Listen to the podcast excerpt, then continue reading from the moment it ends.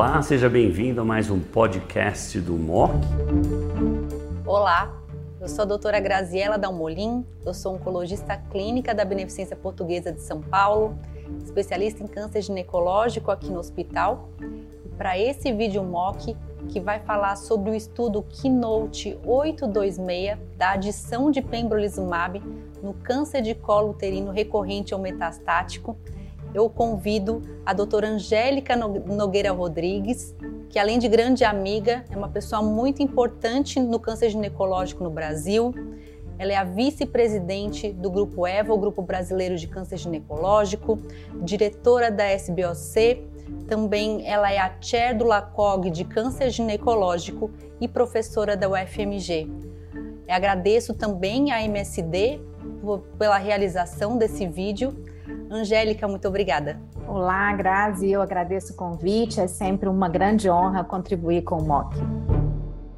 Acho que esses dados do Keynote 826, eles realmente eles trazem uma revolução no câncer ginecológico, né, depois de muito tempo sempre com os mesmos tratamentos, a incorporação de pembrolizumab mostrando ganhos robustos em sobrevida livre de progressão e sobrevida global.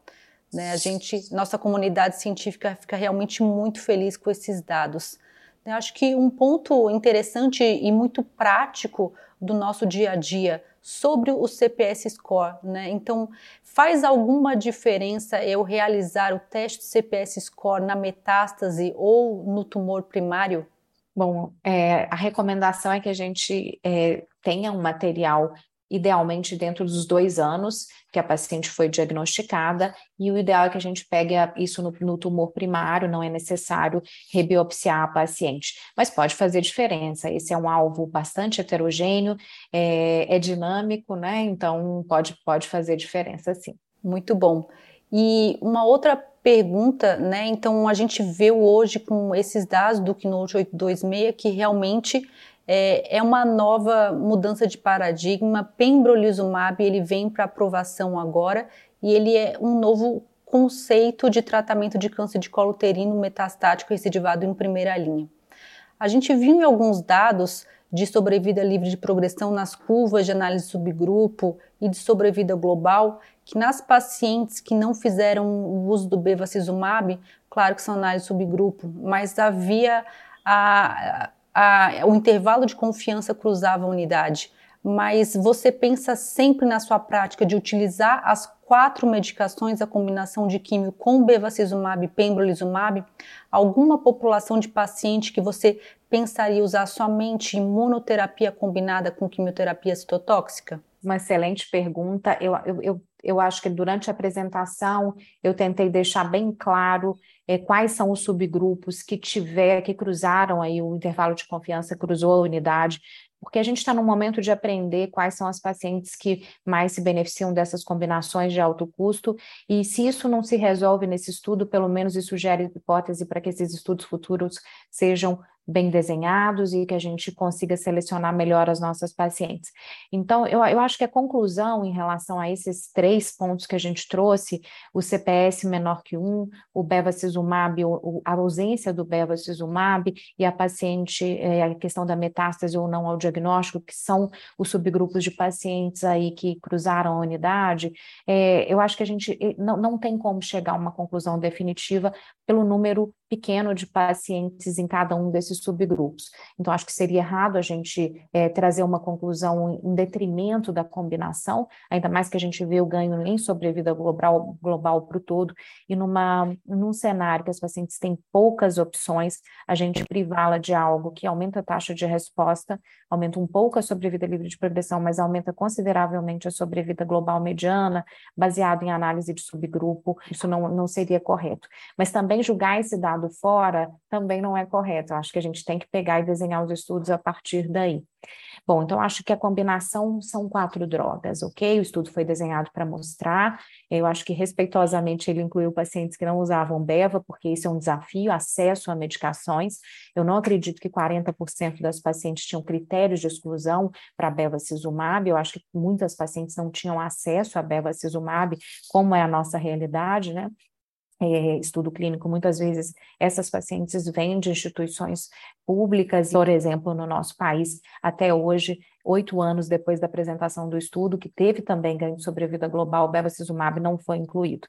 Bom, para quem que eu não que eu não incluiria bevacizumab é a paciente que tem contraindicação do bevacizumab e não da combinação. Então, uma paciente, por exemplo, com risco aumentado de fístula, uma doença muito grande com amplo contato ali com o trato gastrointestinal, que já fistulizou ou que tem fístula, essa seria a paciente é, com contraindicação a usar o bevacizumab. Outras toxicidades do bevacizumab, eu acho que depois de 11 anos do bevacizumab no câncer ginecológico, desde 2011 é, que chegou no, ao câncer de ovário, a gente está bastante habituado a usar a droga, eu acho uma droga de muito fácil manejo, eu acho que o grande desafio é a questão de fístula mesmo. Salvo esse contexto, eu vou favorecer usar as quatro drogas. E muito rapidamente, Angélica, a gente já usa pembrolizumab em muitas indicações, mas para um oncologista que hoje tem maior foco em câncer ginecológico, que está agora incorporando imunoterapia no seu tratamento, né, como deve ser de forma prática no dia a dia no consultório, avaliação de exames laboratoriais para investigação de toxicidades autoimunes? Isso começa, Grazi, a chegar para a gente. Eu acho que o que quem não participou dos estudos clínicos, de fato, tem muita gente da comunidade da gineco-oncologia que está começando a usar, e como isso já é rotina em várias áreas, a indústria está menos preocupada, então acho que a sua pergunta é toda pertinente. Então, na primeira, esse gráfico da toxicidade que a gente trouxe, principalmente os 25% de distúrbio tiroidiano, tem que estar tá na cabeça do oncologista, e também as reações cutâneas e, e a questão da colite. E na primeira consulta, a paciente precisa de uma orientação aos moldes do que a gente faz automaticamente para o citotóxico, para o bevacizumab. Tem que ter uma conversa específica sobre toxicidade imunomediada para a paciente ficar alerta a possibilidades né, de, de alterações cutâneas, diarreia, é, taquicardia, etc., para a gente chegar a um diagnóstico. Do ponto de vista de monitoramento, a paciente deve ter uma avaliação endócrina inicial, que a gente mesmo pede, isso né, eu acho desnecessário passar no endocrinologista de maneira inicial, e dosagem de hormônio tiroidiano a cada ciclo nos primeiros dois meses e depois é, a, a, gente pode fazer a cada dois ciclos, ok? Super tranquilo dosar o TSH e T4 livre e observar os pacientes bem de perto e essa conversa, né, essa orientação inicial de que os, os, os, eventos adversos são distintos e que a gente tem que ter uma desconfiança baixa para a gente proteger é, é, a, a paciente. Excelente. Acho que a doutora Angélica mostrou de forma muito clara né? Então, a adição de pembrolizumab à quimioterapia e também ao bevacizumab com um ganho sobre a vida livre de progressão e global, né, que levou então à aprovação do pembrolizumab para câncer de colo uterino recorrente ou metastático com score CPS maior ou igual a 1. Só lembrando também que o Score CPS ele está disponível pela MSD através do programa PDPoint. Então agradeço a Angélica mais uma vez e a MSD também mais uma vez. Muito obrigada. Eu agradeço. Até uma próxima.